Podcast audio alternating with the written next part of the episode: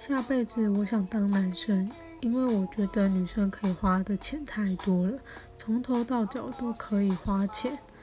那还有月经啊怀孕生小孩我下辈子一定会很疼我老婆的因为怀孕跟月经来是件真的很麻烦的事情。也奉劝各位男性们可以好好疼爱自己的女朋友跟老婆。